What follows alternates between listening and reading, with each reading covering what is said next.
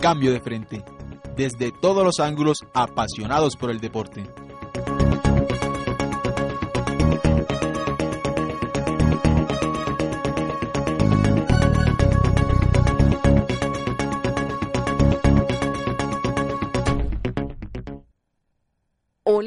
¿Cómo están? Un saludo muy especial. Soy Marta Liliana Laguado de La Voz de Colombia, Bésame, la radio apasionada de Medellín. Les quiero enviar un saludo a los amigos que a esta hora están sintonizados en Cambio de Frente de la Universidad EAFIT. Un beso.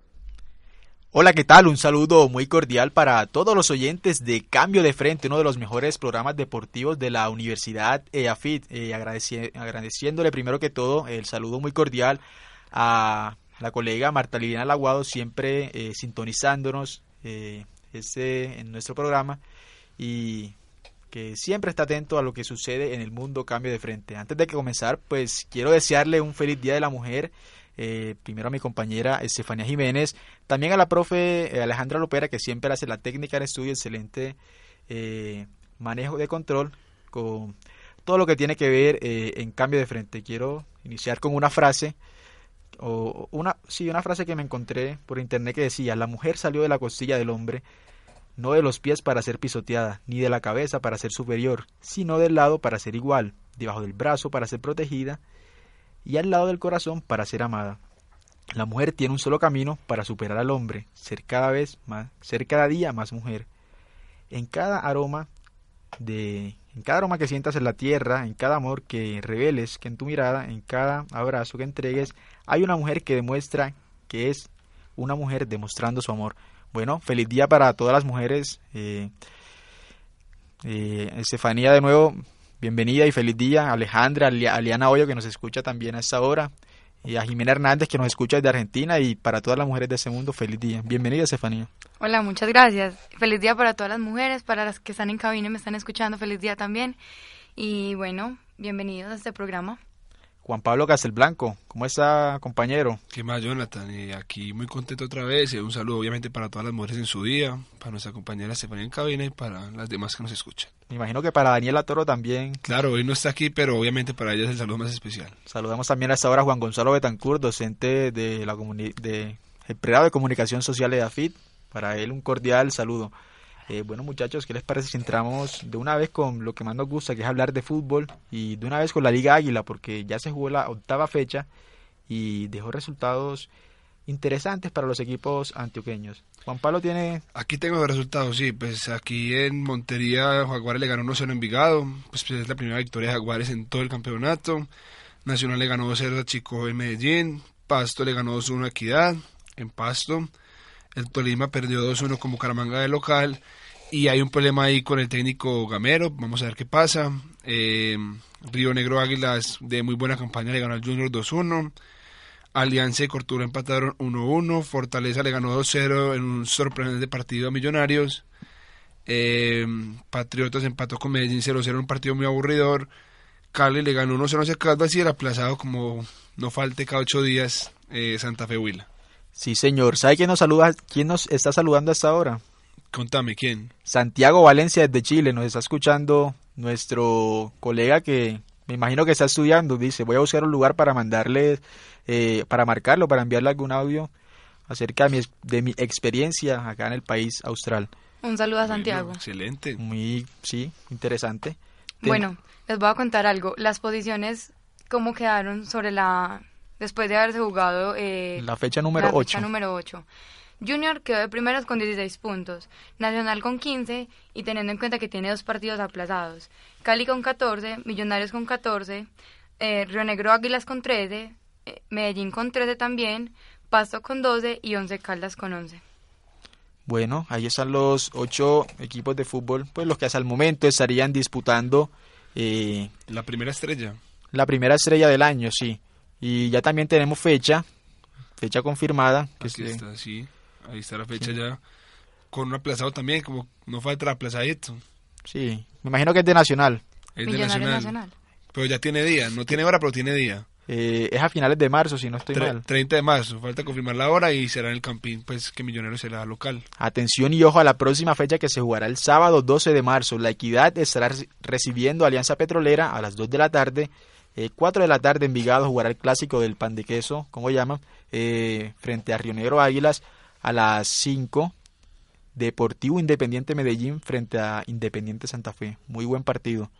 Patriotas Cali se jugará a las 6 de la tarde y cierra la jornada el día sábado Once Caldas Boyacá Chico a las 8 de la noche. ¿Qué pasará este semestre con el equipo de Patriotas? ¿Qué pasará con el técnico Harold Rivera o con las contrataciones que se hicieron? Que Yo lo- yo- el equipo lo veo como bajito. muy flojo. Pero muy un equipo que no se les invierte mucho, entonces tampoco es mucho para pedirles, pues. Pero Patriotas todos los, semes- los semestres anteriores ha estado a uno, a dos punticos de estar dentro de los ocho, entonces es extraño verlo como tan abajo en la, en la tabla. Igual le sacaron los dos pilares que tenía el equipo, ¿no? Le sacaron a Carlos Henao, el central que ahora está en Millonarios, y a Carlos Rivas, que está en Santa Fe.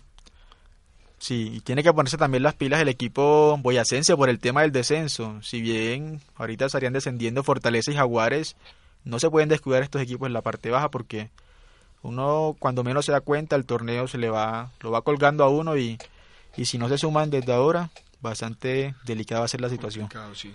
Sí, el domingo 20 13 de marzo Bucaramanga recibirá Fortaleza, 3 y 15 también se jugará esa hora Huila frente al Deportivo Pasto, a las 5 y media Cortuluá estará recibiendo a Jaguares y a las 7 y 45 se jugará el partido entre Atlético Junior y Deportes Solima.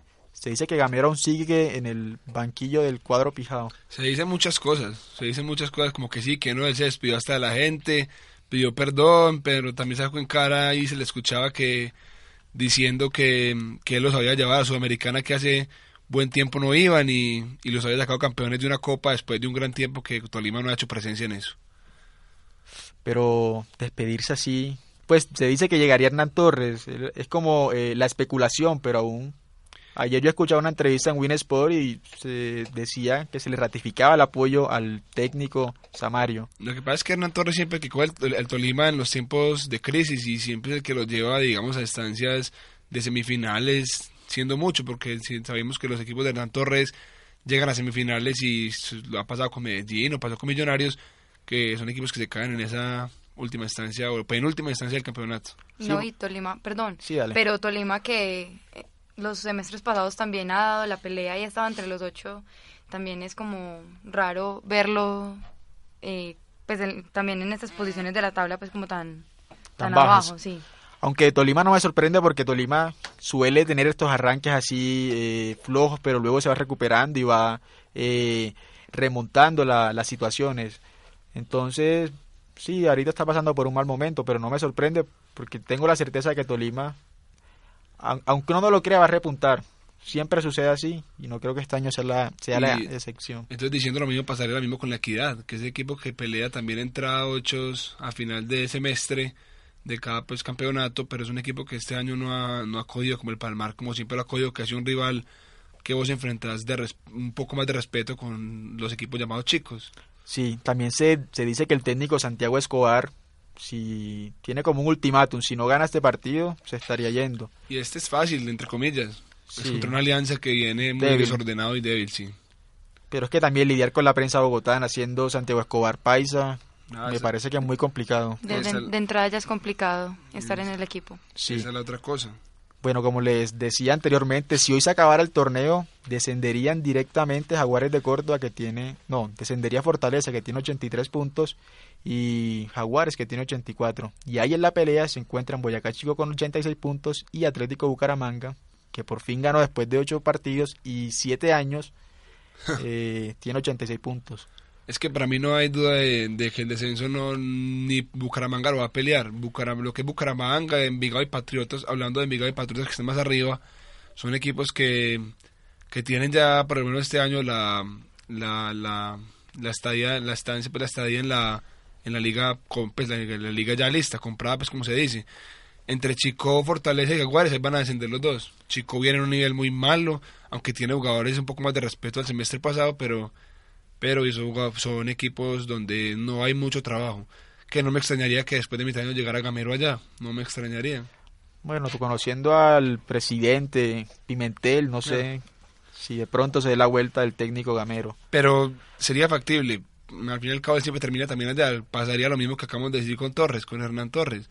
Que con el Tolima en los peores momentos, igual pasará con, con Gamero en el Chico. Y como Comesaña en Junior, eh, Exactamente. como Vanemirac en Millonarios. O como Leonel en Medellín, la Sí, misma también cosa. había pensado. Bastante interesante ese, ese, ese aporte. Yo hablaba el domingo con el maestro Giovanni Valencia y, y ahí conversando, sí, estos equipos son de la B. Re- Realmente sí son de la B, pertenecen allá. Sí, claro. Por, porque no tienen hinchada, los estadios, pues no inspira ir al estadio a ver esos equipos. Pues la verdad, yo el único equipo que le doy hinchada a esos tres, aunque Chico tuvo buena hinchada cuando fue campeón y todo eso, son equipos que por la poca inversión ya No no, ya gente nada. exacto, ya la gente no va. Entonces pasa lo- el único equipo de los tres que acaban de nombrar, Fortaleza, eh, Chico y Jaguares, Jaguares y llena el Estadio Montería. Sí. Lo llena cada ocho días, pero es un equipo de poca inversión. Con técnico bueno, pero pues un técnico bueno no hace maravillas con jugadores tan regulares. Claro, es como eh, a, a mí me dan un Real Madrid. Yo puede que no sea el mejor técnico, pero tengo un buen material humano para, para trabajar y para ganar partidos. Pero si uno se pone a comparar, eh, obviamente las comparaciones son odiosas, pero Carlos Navarrete no tiene una nómina eh, estable y que, y que sea para pelear grandes cosas. Le toca hacer magia, entre comillas. Es que la figura de ese equipo es Wilmer Díaz, y Wilmer Díaz viene en la equidad, entonces vos qué, qué, qué vas a exigir ahí con esa figura. Bueno, muchachos, yo los invito a que pasemos a analizar. Pasemos la página. Sí, a que pasemos al torneo Águila y les voy a contar cómo se definieron los partidos el 6 y el 7 de marzo. El 6 de marzo, o sea, el domingo, jugó Leones contra Orso Marzo y Orso Marzo le ganó 2-0. Barranquilla se enfrentó contra el Real Car- Cartagena y quedaron empatados 2-2. Valledupar jugó contra Quindío y Quindío le anotó dos goles. Cúcuta jugó contra Tigres y ganó Cúcuta. Real Santander quedó 1-1 contra Llaneros, Pereira ganó 1-se- un- 2-1 contra Unión Magdalena y América empató, empató 2-2 contra Universitario de Popayán. Oiga, ese partido de América, dicen que estuvo bueno, no tuve la oportunidad de vérmelo por, por obvias razones, pero que estuvo interesante. Juan Pablo se lo vio. Vi el segundo tiempo, no solamente ¿Qué el tal? segundo tiempo. O bueno, no el segundo, vi hasta el penalti que fue el último minuto, los últimos minutos del primer tiempo, el penalti de la América para el 1 a 1. Pues yo qué te digo, pues a mí me parece que ese equipo de Popayán no tendría por qué hacer, pues por, por qué perjudicar a América con semejante nómica- nómina que tiene América para estar en un torneo de la B. Sí. No creo que en Popayán no hay ningún jugador reconocido, por lo menos que yo conozca, pues. ¿Sabe? De pronto, de Popayán, yo sí conozco el portero. ¿Se acuerda cuando Millonarios le ganó 5 a 0 a Deportes Quindío? Que, que Quindío fue con un equipo totalmente alterno a la capital de la República. Que Nelson Ramos le regaló una camiseta a un portero. Ah, de ese gesto sí me acuerdo, pero no me sé el jugador. El portero, ahorita se me escapa el nombre, ya lo voy a estar buscando. Eh, hace parte de, de ese equipo de Popayán. Exacto, que claro que yo también le, le abono a la América, que es un equipo en construcción, es un equipo que trajo más de 10 refuerzos, es un equipo en construcción, que tiene por lo menos, diría yo, estos seis meses para acoplarse y los seis meses de- que siguen, hablamos de junio a diciembre de este año, meterle duro para poder ascender. Y que tiene como todos los años el propósito que tú decías, ascender. Sí, porque son 5 años en la B y para un equipo grande como es América, con hinchada, con alcurnia, eh, eso no lo hace bien al fútbol profesional colombiano. Cinco no creo, creo que ese es el sexto año ya, es Ah. desde 2010. 2011. 2011, ah, bueno, entonces es el quinto año. Sí, Eh, un saludo para Mauro de nuestro programa, del programa Desde la Banca y también de Sinónimo de Controversia. Saludo muy cordial para él. Eh, ya tenemos la tabla de posiciones. eh, la lidera el cuadro Deportivo Pereira con 10 puntos, seguido de Universitario Popayán. Vea la sorpresa, Popayán de segundo. Eso es lo que yo digo. Un equipo de esos se activa y ya después que, pues al fin y al cabo, son equipos que en los ocho están como sobrando porque ya los equipos en los ocho están mucho más acoplados. Sí, señor. Tercero América de Cali con 7 unidades. Cuarto Tigres con los mismos 7. Y de la quinta posición eh, para hasta la posición número 9, que está Real Cartagena. Bueno, quinto Deportes Quindío con 6 puntos. Los mismos que Orso Marzo, Bogotá y Llaneros. Hasta ahí los 8 mejores. Y por diferencia de goles sale Real Cartagena, que también tiene los mismos 5 puntos. Además se encuentra Cúcuta en la posición número 10. eh, con 4 unidades, los mismos que Real Santander y Barranquilla. Y van cerrando la tabla de posiciones eh, Leones, Valledupar con un punto y Unión Magdalena, curiosamente, no ha ganado. Tiene cero puntos. Como un equipo como Cúcuta que apenas acaba de descender está de décimo en, en la tabla. Me parece pues como muy poco Muy coherente, sí. Sí, No sé, pues. y Cúcuta, bueno, Cúcuta no sé si se armó también. Para, para quien les habla, los mejores equipos que se reforzaron en la A no es por, por mi pensamiento ni, y porque, ni porque sea hincha de Real Cartagena, pero han sido Real Cartagena y América de Cali. Son los dos mejores y el Cúcuta tienes problemas más de carácter, digámoslo, como de directivos, de cualquier otra cosa. Cúcuta es un equipo que ha ganado eh, torneos, eh, pues ligas como estrellas, por así decirlo, y tuvo una participación muy buena en la mano de Jorge Luis Pinto y Jorge, Luis, y Jorge Luis Bernal en la Libertadores 2007. Eh, exacto, pero no, fue Pinto, no el de la Libertadores. El de la Libertadores fue Bernal, el de la estrella fue Jorge Luis Pinto. Pero Pinto dirigió Libertadores también ese dato te lo debo. Eso sí, porque, o sea, y el jugador referente de ese Cúcuta era Magnelli Torres. Magnelli Torres, Rubén Darío Uso, Blas Pérez. Blas Pérez, el goleador. Eh, Walter Moreno. Walter Moreno, Robinson Zapata. Exacto, o sea, es un equipo que cuando tiene buenas directivas y cuando se le invierte buen dinero, es un equipo que fuera de que llena su plaza, juegue bien o no juegue bien. Es, protagonista. Es protagonista de liga. O le sabían que Uber Boder dejó de ser técnico de Real Cartagena. Solamente en cuatro fechas. En cuatro fechas. Eso no, eso es una cosa muy rara, pero... O sea, no sirvió y... No, Chao. Pero eso es algo malo para el, para el equipo y más con el técnico que trajeron que no, no me disgusta, pero está muy bichecito para el fútbol. Estefanía sabe quién es el nuevo técnico de Real Cartagena. No, no. Giovanni Hernández. Increíble. Para que se informe. Está muy... Que solamente ha dirigido al desaparecido equipo Unión Autónoma y lo descendió. Que reencarnó en Orso Marzo lo que es Orso Marzo hoy, que a propósito está en la posición número 6, pero... Buen equipo. Bueno, lamentable el profesor Bodet desde Cartagena, eh, Álvaro, Álvaro Burgos, quien hace parte del equipo periodístico de, de Las Voces del Morón, nos envió un pequeño informe hablándonos acerca de todo lo que fue el proceso del técnico cartagenero Uber Boder y de la llegada de Giovanni Hernández. Real Cartagena se quedó sin técnico.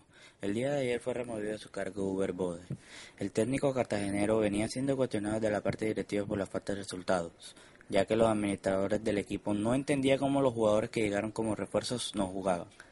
El ya hoy es técnico de Real Cartagena argumentó que los jugadores nuevos llegaron faltos de formas, tales como Arzuaga, Cárdenas y Mosquera. Esto habría causado un gran malestar en la junta directiva que desencadenó con la salida del DT. Uber no salió completamente de Real Cartagena. Ahora pasó a ser manager de las divisiones menores del club, donde ya completó su tercer periodo al frente del equipo principal del club, pasando desde 2008 hasta 2011. Eh, estuvo en el segundo semestre de 2012 y en esta última etapa estuvo de junio de 2015 a marzo de 2016. Pero como dice el viejo adagio, a rey muerto, rey puesto. A las dos horas de la salida del técnico cartagenero, se confirmó la llegada de Giovanni Hernández al banquillo cartagenero. Yo, Hernández, que si bien tuvo como jugador una amplia trayectoria, como desde su experiencia es casi nula, ya que solo ha dirigido al desaparecido Autónoma de Barranquilla, donde descendió en el 2015. Un amplio sector de la hinchada heroica del periodismo cartagenero concuerdan que la llegada del Valle Caucano no es oportuna, ya que se desbarató un proyecto que se venía armando desde el año 2015, donde Uber era estratega y cabeza principal de este proyecto. Ahí está, teníamos a Álvaro Burgos, quien nos envía este informe de Cartagena. Un saludo muy cordial y le agradecemos por, por ese por hablarnos acerca de cómo se está viviendo el ambiente en Cartagena con la salida del profe Boder. Ya él lo decía, mucha gran parte de la hinchada no se siente gusta con la llegada de Giovanni Hernández y también la prensa. A propósito de Cartagena también nos escuchan, nos escucha Fello Zabaleta, eh, quien nos envía un saludo a esa hora. Hey, ¿qué tal amigos? Los saludo Fello Zabaleta y quiero en Medellín enviarle un saludo muy especial a Cambio de Frente, el mejor programa deportivo que tiene Yafit. Bendiciones, pisando fuerte. Bueno, eso nos lo envía eh, el cantante de Vallenato, Fello Zabaleta, que ahorita eh, está en su etapa de crecimiento con ese género y nos envía un saludo, siempre sintonizando Cambio de Frente. Excelente ese saludo de, este cantante Vallenato. Sí, siempre nos escuchan desde Argentina, Cartagena, Chile. Ya teníamos con qué sacar pecho nosotros. Excelente, excelente. Ya estamos pegando fuerte.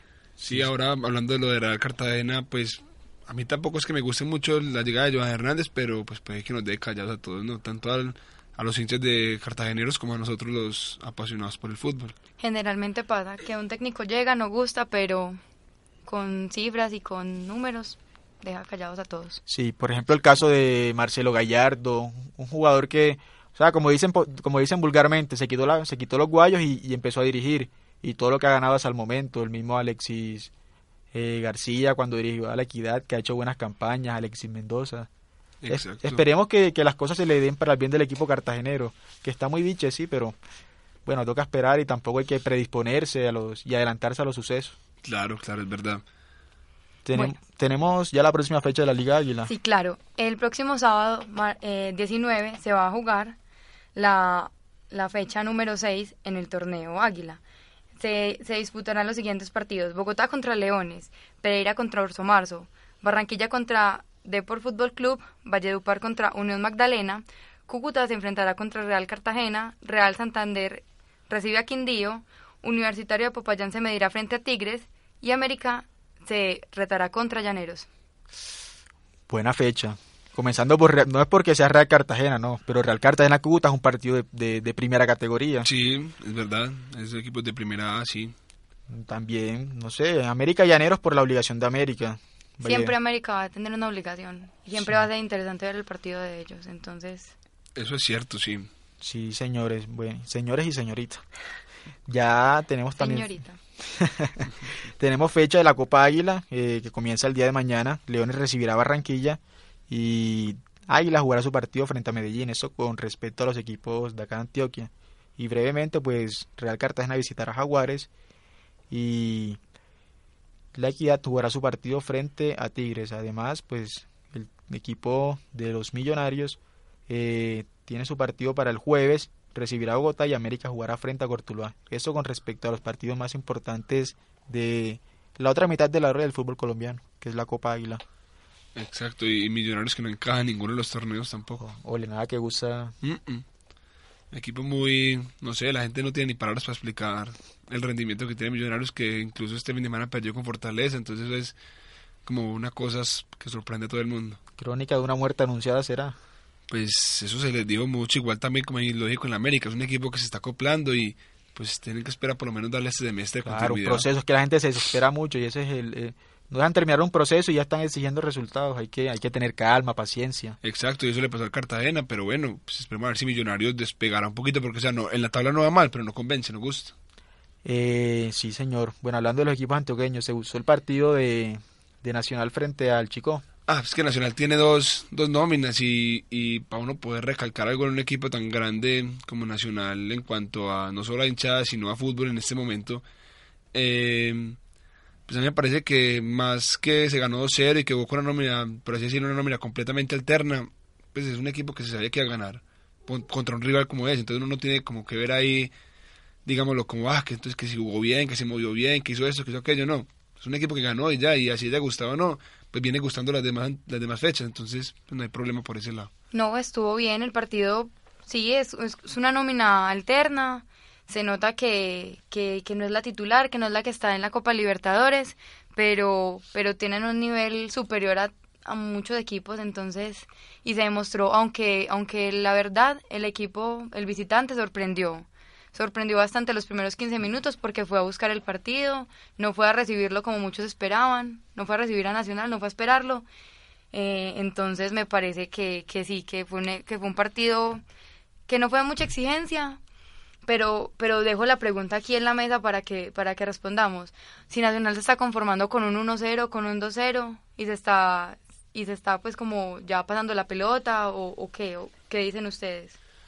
Pues yo pienso que es algo ya, yo creo que eso no es interno, eso es algo de los jugadores ya que tendría que parar el técnico. Sabemos que Rueda tiene una política muy clara que desde que llegó a Nacional lo dijo, incluso desde que le ganó al chico el semestre pasado 6-0 lo dijo. A un rival se le respeta haciendo de goles. Claro. Él lo dijo muchas veces cuando le preguntaron sobre las goleadas que había tenido pues el semestre anterior. Entonces yo, yo digo que es más como de los jugadores porque se le ve mucho toque a Nacional, se le ve mucha llegada. Claro que este partido hay que aceptar, no se llegó mucho. Fue un partido más bien aburridorcito. Mejor dicho, ¿qué no les gustó a ustedes del partido? Porque obviamente de Nacional lo vi- no, hay, no hay mucho de que hablar de la parte positiva porque Nacional viene mostrando un buen nivel y viene haciendo bien las cosas. Pero ¿qué no le gustó del partido? A mí, por ejemplo, no me, no me gusta el nivel que viene mostrando Mandeli Torres, siendo un jugador que está podría ser convocado para la selección Colombia. A mí Magnelli sí me gusta. Lo que pasa es que venir de, lesiones, tantas lesiones, es algo complicado. Él venía cogiendo un buen ritmo hasta que se volvió a lesionar. Estuvo casi dos semanas por fuera. Eh, apenas vino a jugar este partido el sábado y fuera está convocado para el partido de hoy.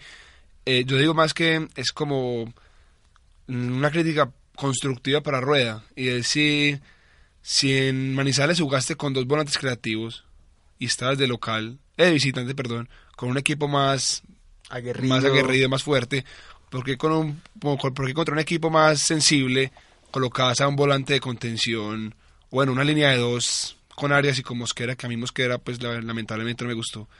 Eh, y en vez podrías haber colocado ahí en esa posición a Magnelli con Sherman o haber dado una oportunidad a Juan Pablo Nieto. Es verdad. A mí lo que no me gustó del partido fue el toque. La verdad, después del, del primer gol, no se buscó mucho más del partido, se, se quedaron en... Se relajó Nacional. A mí me parece que se está relajando, entonces eso es lo que yo cuestiono y lo que digo que tal vez, no sé, no se debe quedar solamente en eso. Entonces, eh, esperemos a ver qué pasa. Hoy tenemos hoy tiene partido Atlético Nacional a las 7:45 contra Peñarol. Eh, viene la nómina, viene la pesada como dicen. Entonces esperemos a ver qué, qué resultado va a sacar el equipo. Pues, Eh, pues hoy sí, hoy sí es a esperar ese partido. Ya si hablamos del partido del sábado, eh, como rendimiento personal de cada jugador de los que jugaron en el Nacional, pues ahí se da uno cuenta que el titular, eh, que el arquero suplente está en muy buen nivel, Cristian Bonilla está en muy buen nivel. Cristian Bonilla eh, rescató pelotas, o sea, se, se notó, se, se dio a mostrar. Entonces, se, mu- se muestra que durante los dos partidos que pasaron en Liga Águila, se muestra que, que los tres arqueros que tiene Nacional están en competencia totalmente.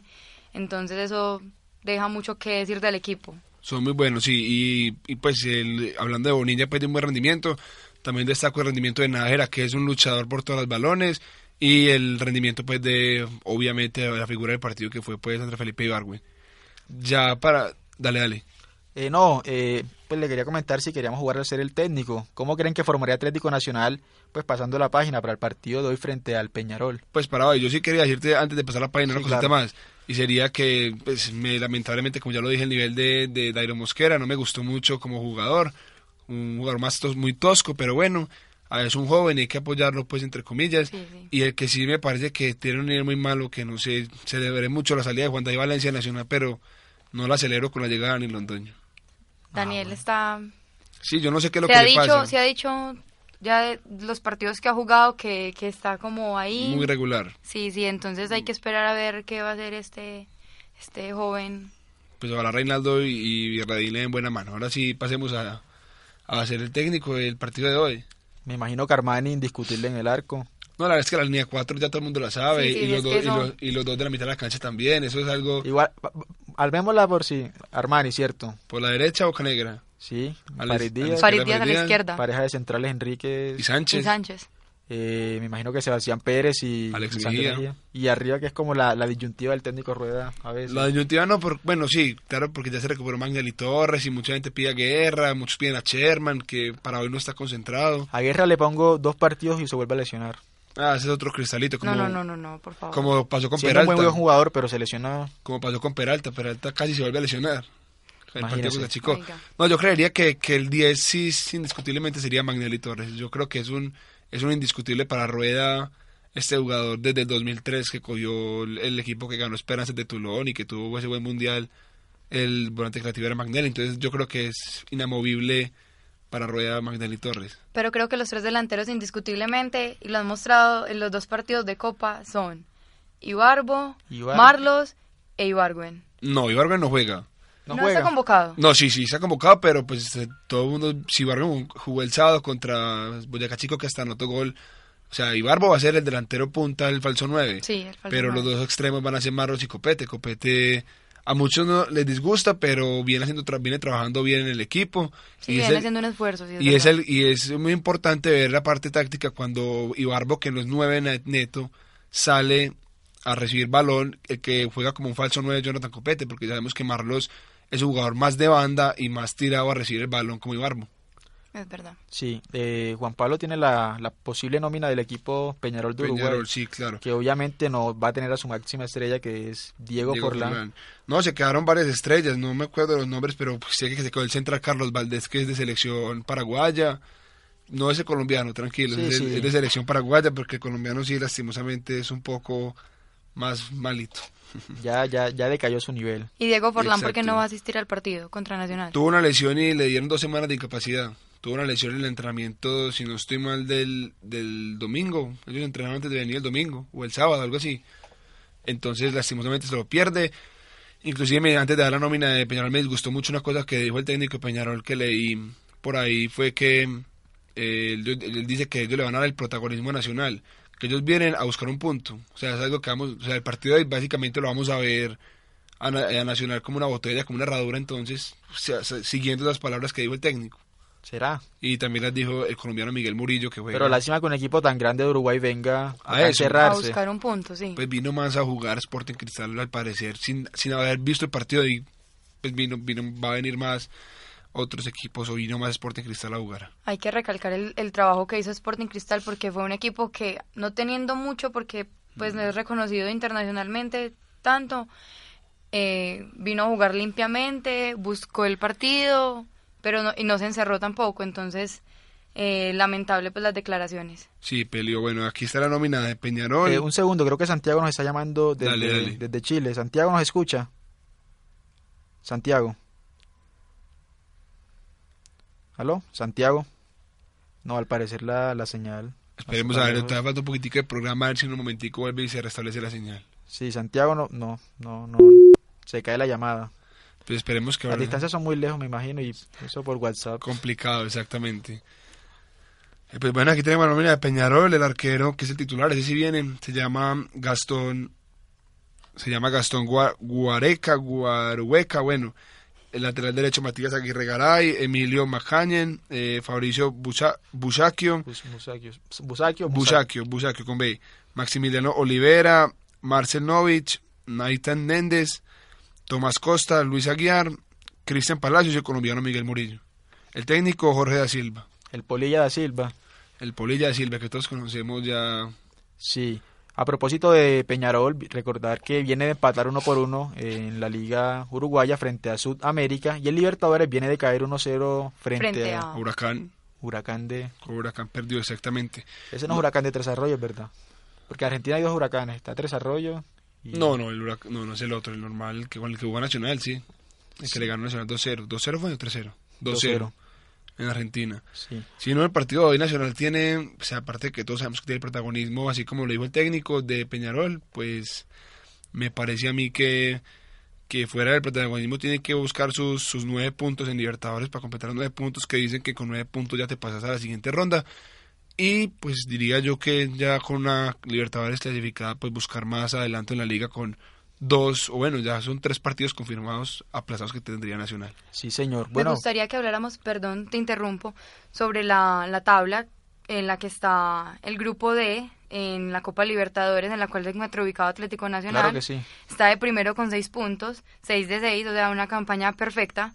Eh, si, si lo sigue Huracán con tres puntos, luego está Peñarol y luego está Sporting Cristal. O sea, por eso digo, Sí, la, la tabla muestra un Nacional sólido y para muchos es el mejor equipo que, que tiene esa Copa Libertadores.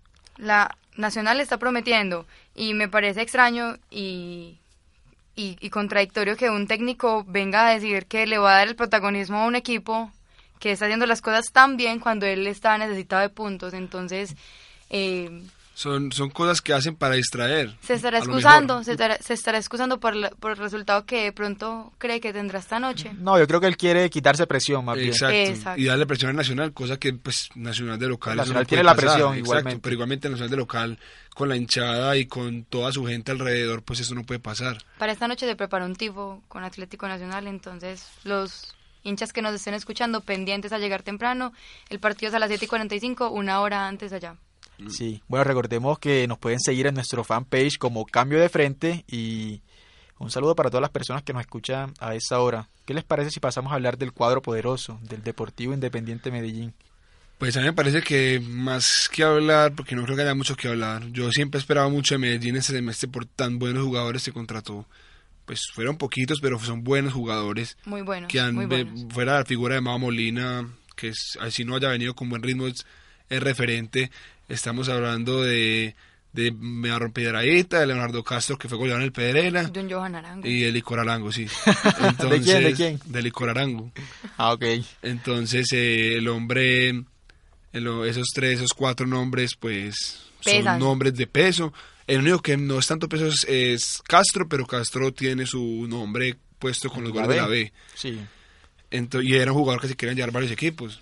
Leonardo Castro. Entonces yo creo que más que hablar es decir, bueno, es problema de jugadores, pues no hablemos de John Arango, ¿no? Ese es que demos un ladito.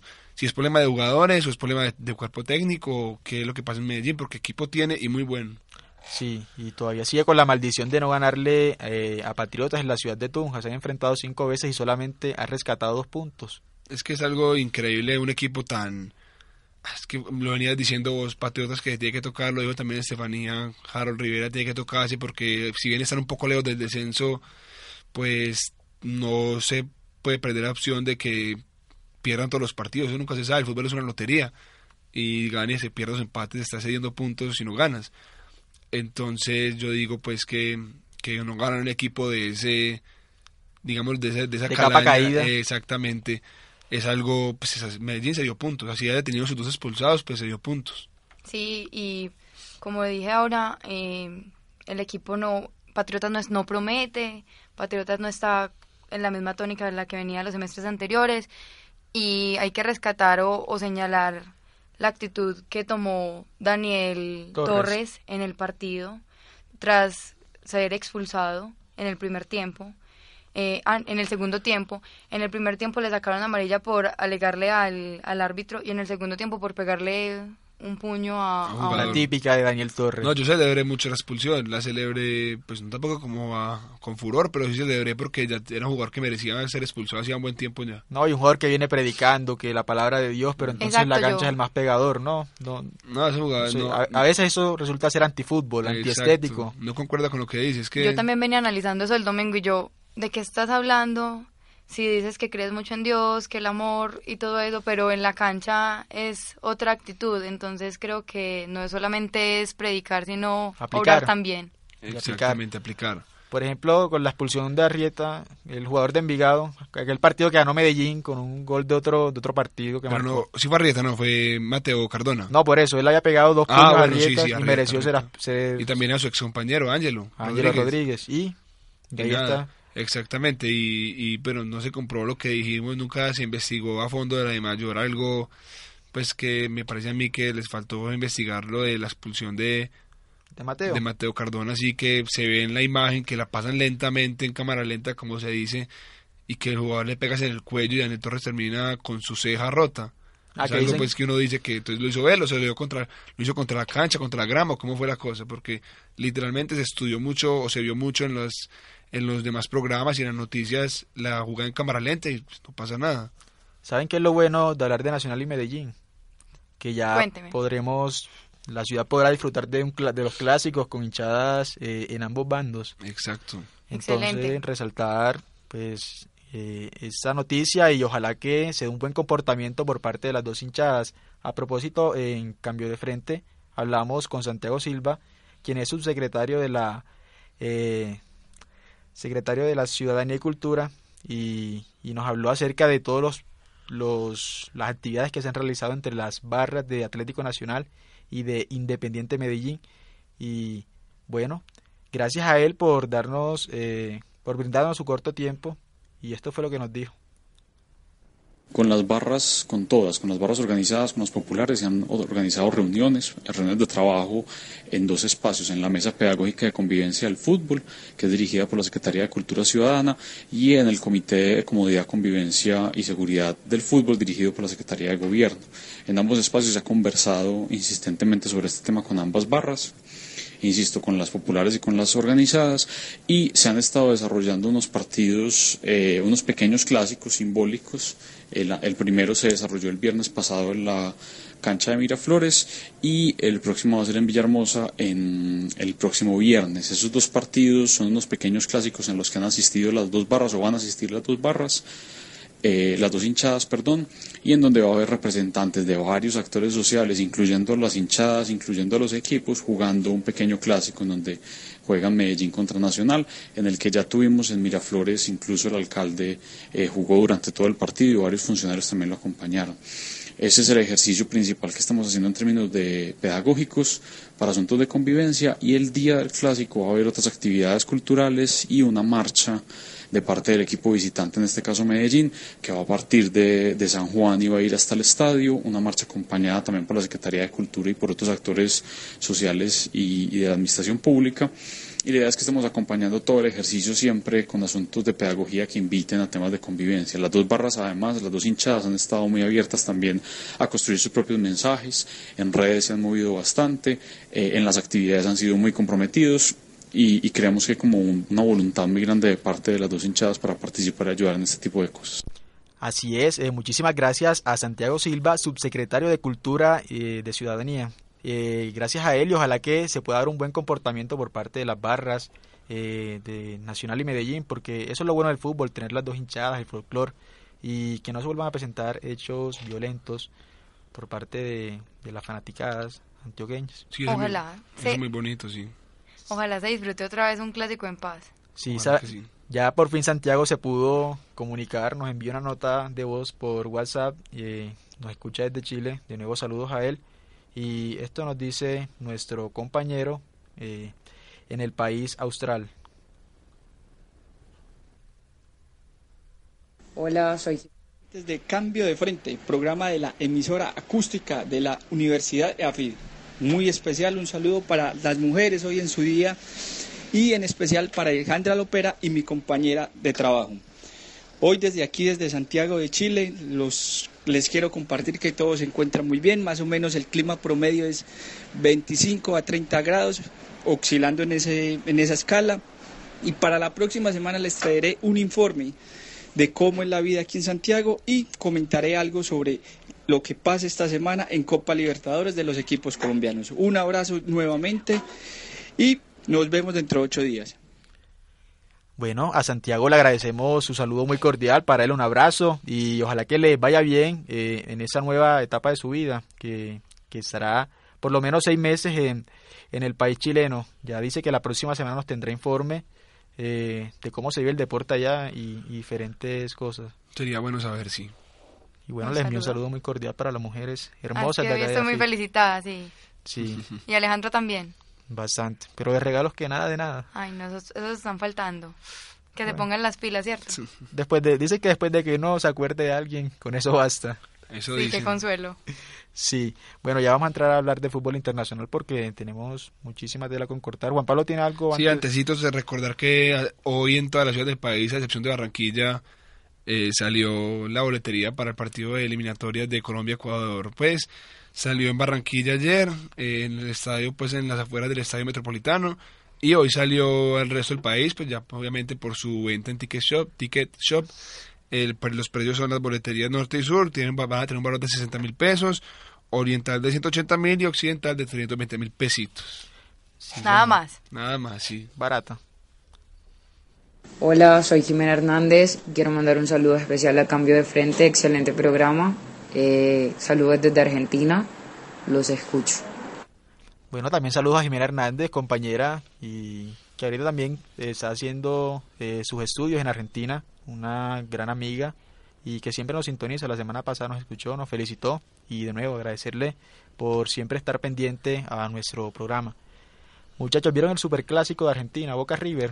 No lo vi porque a mí no me llama la atención ya ese superclásico, esos partidos son muy aburridores. ¿Por qué te parecen aburridos? Si nunca hacen goles, ya, ya anda más de tres años empatando, pues, si no es 0-0, es 1-1. Entonces, pues, qué alegría va a haber ahí. Bueno, no me parece, pues, a mí, a mí antes me gustaba mucho verlo, y, pero ha perdido emoción. Y además le anexó algo, no estuvo ninguno de los dos colombianos, ni Fran Fabra ni Álvarez Balanta. Pues Balanta está lesionado y Fabra, pues Fabra se fue a Boca pues a parecer como a, aguantar banca porque la cosa para él está muy brava. Y perdió selección, menos mal porque a mi Fabra no me gusta. a Estefanía tampoco le gusta el superclásico. No, no, no. Yo me centro más en el fútbol colombiano, entonces. Ah. Pero, pero escucho, escucho la. ¿Qué pasó? desatrasanos, por favor. Desde el superclásico, tuve la oportunidad de verme brevemente porque eh, estaba haciendo otras cosas. 0 a 0, partido sí, movido, interesante. el rendimiento de TV nada que, sube, está en un bajo nivel. Incluso se dice que no estarían las convocatorias de, de la selección argentina en sus dos partidos. Pues eso se dice, pero... Ni TV ni Gago estarían, según lo que también he podido leer en prensa.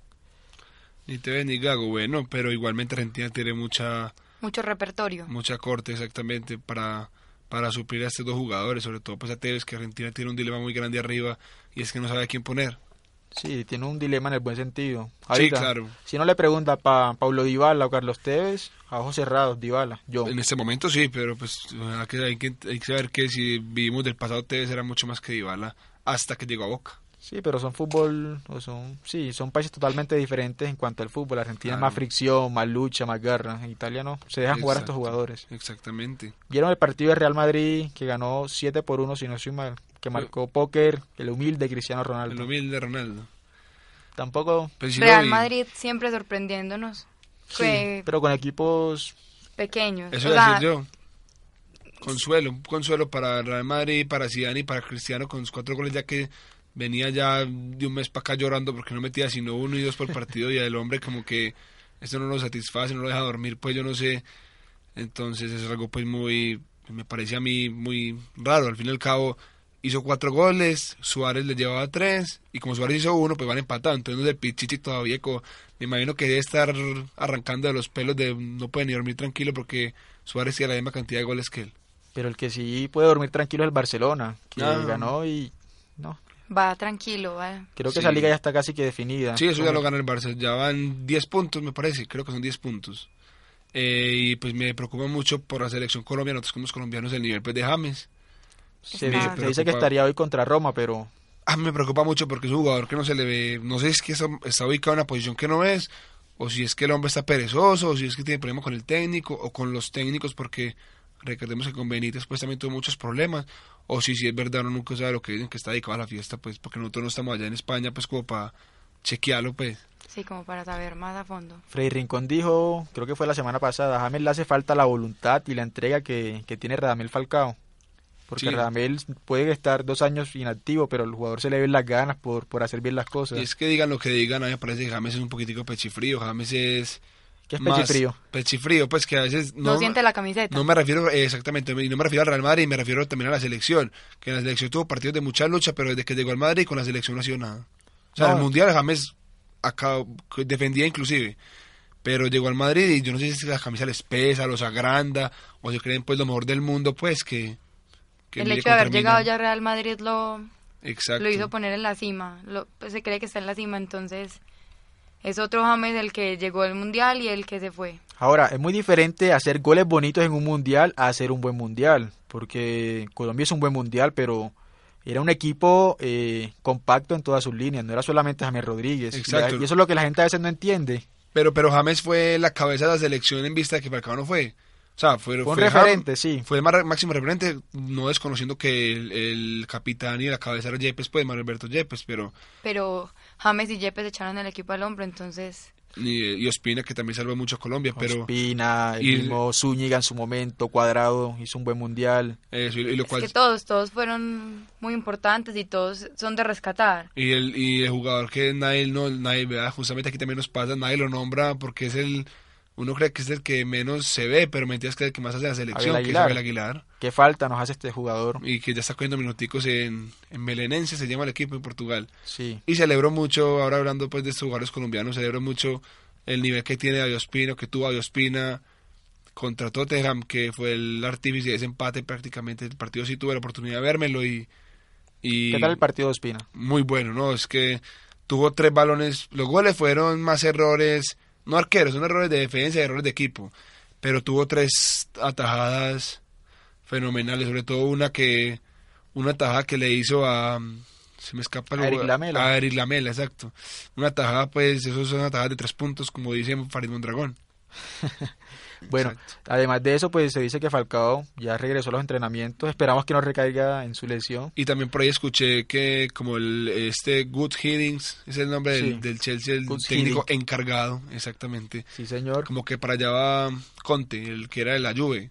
Sí. Eh, no me acuerdo el nombre, sé que el apellido es Conte, que dice Sí, que, que necesita necesitaría que Falcao se quedara porque él es un anti Diego Costa, lo dijo así, Y, y que pues está pidiendo el regreso de Cuadrado que es del Chelsea, Directo. exacto, y pues la compra de Pogba. Bueno, pero eso de Falcao se me hace como tan extraño de que yo no sé si allá habrá gato encerrado, no sé, no, no quiero Especular. eh, sí especular, pero un jugador que se lesione cada ratico y cuando esté en aras de volver a jugar vuelve y recaiga, no sé, no sé qué, qué habrá tras de eso. Es que mira, las lesiones de Falcao tienen una, una cosa y es que son lesiones que, o sea, Falcao lo aceleraron mucho para él volver a jugar y es algo que él no pudo superar. Exacto, porque mira todavía juega con temor. Exacto, todavía juega con miedo, porque son lesiones que demoran hasta año y medio en, recuperarse, no son solamente ocho meses como todos pensábamos para que Falcao pues y forzarlo a jugar al Manchester United. Exacto, ¿no? Y, y, Van Gaal lo, lo, obligaba a jugar y él pues, hizo todo lo posible, yo por eso lo entiendo, pero es que fuera de esa carga de la lesión, él tiene la carga pues de, de todo este país, Colombia, que, millones. que lo necesita, y fuera de eso la carga de la hinchada del Chelsea, porque pues el equipo donde actualmente está, y donde en su momento pudo haber llegado como el gran referente cuando era el gran goleador del Atlético de Madrid. Entonces yo digo que lo de Falcao fue más un acelere de, de Peckerman y compañía, los demás técnicos, para que él pudiera estar en el Mundial, y así no fue lastimosamente y ojalá pueda recuperar su nivel porque lo necesitamos en, en, su máxima forma al goleador colombiano porque ahorita delanteros no están marcando a propósito de que Jackson marcó este fin de semana en la derrota de su equipo Jansuer Grande eh, no, no, no creo que sea la liga eh, en las convocatorias de fútbol colombiano por todo lo que es el transporte y viaje, sí. Eso era lo que yo iba a decir. ¿Será que a los jugadores que están en la liga de China los van a tener en cuenta para la convocatoria? Yo no creo. Yo tampoco creo. Ahí van a tirar más bien jugadores colombianos de aquí a la Liga de Colombia. Sí, bueno, tenemos ya, eh, para ir cerrando, eh, María Sharapova eh, dio positivo, o, no, Estefanía. Imagínense, la rusa admitió esta mañana, el lunes, perdón, que desde hace 10 años está, está tomando un medicamento para controlar la diabetes, pero, el pasa pero en diciembre había recibido un, una carta informativa de la Agencia Mundial Antidopaje de que este, de que este medicamento lleva a estar prohibido para, para las competencias. Sin embargo, ella lo siguió tomando y, y las declaraciones que dijo fue, he cometido un gran error, he decepcionado a mis aficionados y a este deporte que he practicado desde los cuatro años y que he amado profundamente. Entonces, eh, en ese momento, María Sharapova está... Eh, está tratamiento sí, todavía no puede jugar, está como en una especie de, de suspensión hasta que se le dé el castigo, el castigo pues pertinente. Y en este momento ya tres empresas eh, le cancelaron el contrato con ella. Lamentable lo de la tenista porque muy talentosa sí es y para mí es una de las mejores eh, deportistas que hay en el mundo. Antes de seguir, porque tenemos que ir cerrando, nos envían saludo eh, Catalina Betancourt, una cantante que también se está eh, proyectando y que el sábado pasado hizo su lanzamiento de su nuevo sencillo que se llama Aquí estoy. Eh, eso nos dice eh, Cata. Hola, yo soy Cata Betancourt y los invito a que escuchen mi nueva canción Aquí estoy en el programa Cambio de Frente de la Universidad de AFIT y la canción dice Aquí estoy regalándote mi vida, voy cosiendo mis heridas para entregarte puro el corazón. Bueno, ahí teníamos la hermosa voz de Catalina Betancur, un saludo muy cordial para ella, para Marta Liliana Laguado, para Jimena Hernández, obviamente de nuevo para Alejandra Lopera, Liana Hoyos y Daniela Toro y todas las mujeres en su día, a Estefanía obviamente, eh, un saludo y un abrazo muy cordial para ella. ¿Se nos queda algo de otros deportes, compañero? Cortico. Pues sí, ya nos queda que Fernando Gaviria clasificó a los Olímpicos en ciclismo, que era como lo más relevante de este momento. Bueno, ya nos vamos despidiendo. Eh, gracias por escucharnos. Un saludo muy cordial para todos y recuerden que eso es cambio de frente. Un abrazo. Chao.